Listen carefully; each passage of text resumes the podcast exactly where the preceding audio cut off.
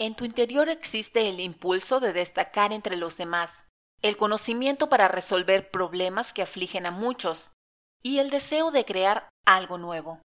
Pero luego nada sucede.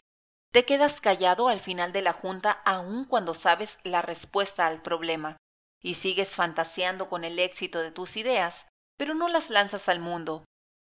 Y por supuesto que nada sucede, pues al final lo que importa son tus aciertos y resultados.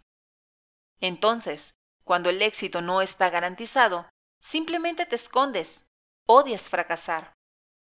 Después de un fracaso, es inevitable sentir al menos vergüenza, decepción y frustración. Y frente a emociones tan poderosas, es comprensible que el impulso natural sea evitarlo a toda costa. El temor al fracaso es casi tan intenso como cuando el hombre primitivo temía ser devorado por una fiera en la oscuridad.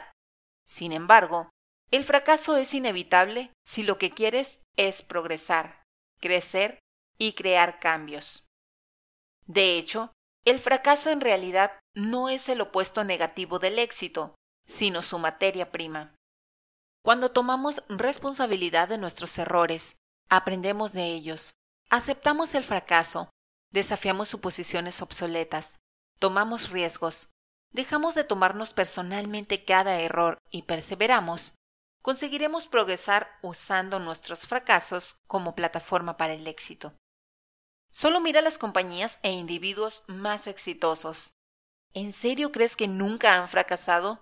Por supuesto que sí, y muchos de ellos catastróficamente. Ahora piensa en ti mismo. Las mejores partes de ti están forjadas por errores y fracasos que te han fortalecido.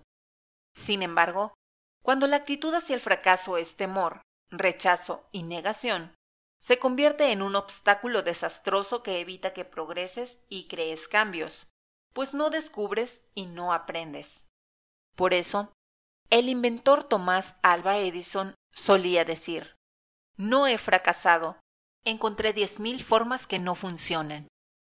Así pues, la diferencia entre las personas y organizaciones mediocres y las más exitosas no es asunto de suerte, posición o recursos, sino de perseverancia ante el fracaso. Cuando sabes que el fracaso es parte necesaria del éxito, estás preparado para aprender de él, fortalecerte y decir con confianza que venga el fracaso.